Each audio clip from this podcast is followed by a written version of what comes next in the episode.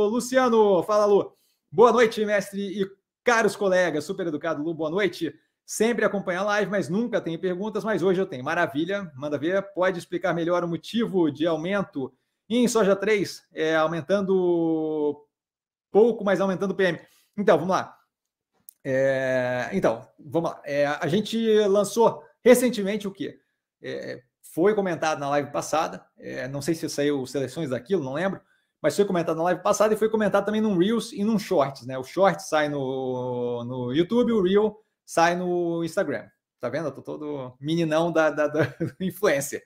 É, e aí, o que, que a gente comentou ali? Uma mudança na dinâmica de mercado nesse momento que faz com que a gente cada vez tenha que tomar mais decisões que não são casadas com a dinâmica que a gente tinha recentemente, certo? Recentemente o que a gente tinha no mercado extremamente deprimido, especialmente em ativos que a gente tinha no portfólio, certo? Ativos que tem ali uma visão é, de descontado nesse momento, longo prazo muito positivo, então acabava que estava muito deprimido, vários ativos muito descontados no portfólio, todos eles a gente conseguia ver a continuidade do derretimento e continuar aumentando posição, reduzindo o preço, certo? Pagando mais barato do que o preço mais barato pago a gente chegou num ponto em que o quê? A gente teve uma subida agressiva naquilo ali. A gente tem hoje em dia é, Ocean Pact, a ponta mais barata, pagando 120 e poucos por cento, certo? A gente tem a ponta mais barata de Mobile, pagando uma, uma cacetada.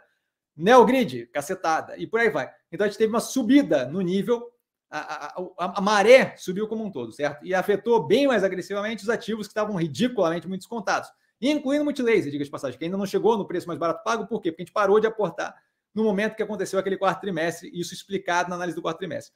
Com esse movimento, então, a gente deve ter novos aportes, dependendo do resultado do segundo trimestre agora, que, que vem daqui a pouco. Tá?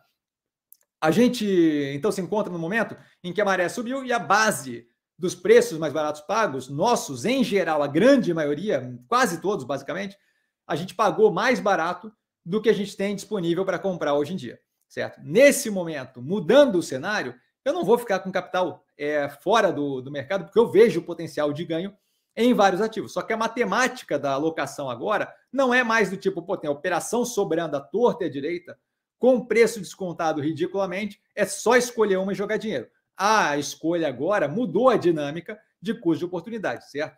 Nesse momento, você viu, por exemplo, vários ativos recuperando agressivamente o preço, enquanto você viu soja, por exemplo, estacionada no mesmo valor, muito próximo do IPO, que está que está encostado e descontado há muito tempo. Aquilo ali tem um potencial grande de subida, a meu ver. Porém, entretanto, todavia, enquanto as outras que vieram lá de baixo e eram muito mais interessantes naquele momento para alocação mais forte, subiram e começaram a recuperar, o Genpact, por exemplo, já passou com força do preço médio, certo? É, do preço médio, não, não só do preço mais barato pago, do preço médio já passou com força. Então, assim, o preço, o preço médio ali está em 3,23, se não me engano, estamos em 4 e alguma coisa o preço do ativo.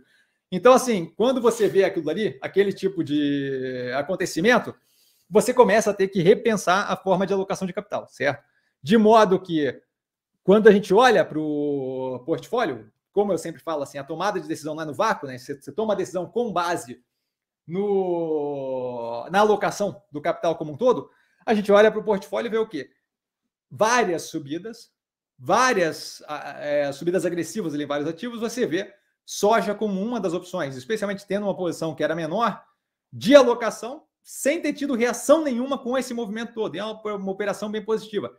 Então, assim, neste momento começa a não ter mais a necessidade é, de, de, de regra de só vou alocar capital abaixo do preço mais barato pago. Por quê? Porque a dinâmica do mercado como um todo mudou. De modo que a nossa forma de avaliar, o que a gente faz aqui é sempre, eu comento isso consistentemente, o que a gente faz aqui é sempre se adaptar ao momento que a gente está vivendo, certo? Naquele momento, derretimento total, muita operação para com desconto, a gente pulverizava reduzindo o preço médio. E agora mudou a dinâmica, de modo que quando eu começo a realizar Banco do Brasil, que está sangrante, começou a sangrar porque bateu num preço começando a querer é, resemble, lembrar alguma coisa mais próxima da, da realidade, eu começo a poder escolher ficar com aquilo ali em caixa ou começar a realocar.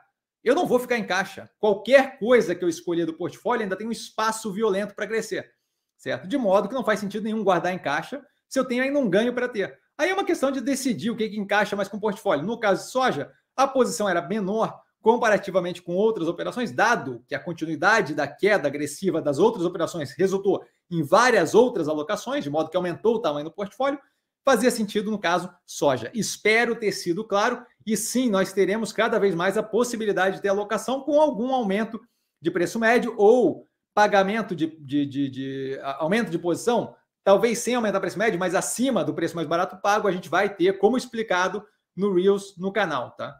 E agora explicado mais claro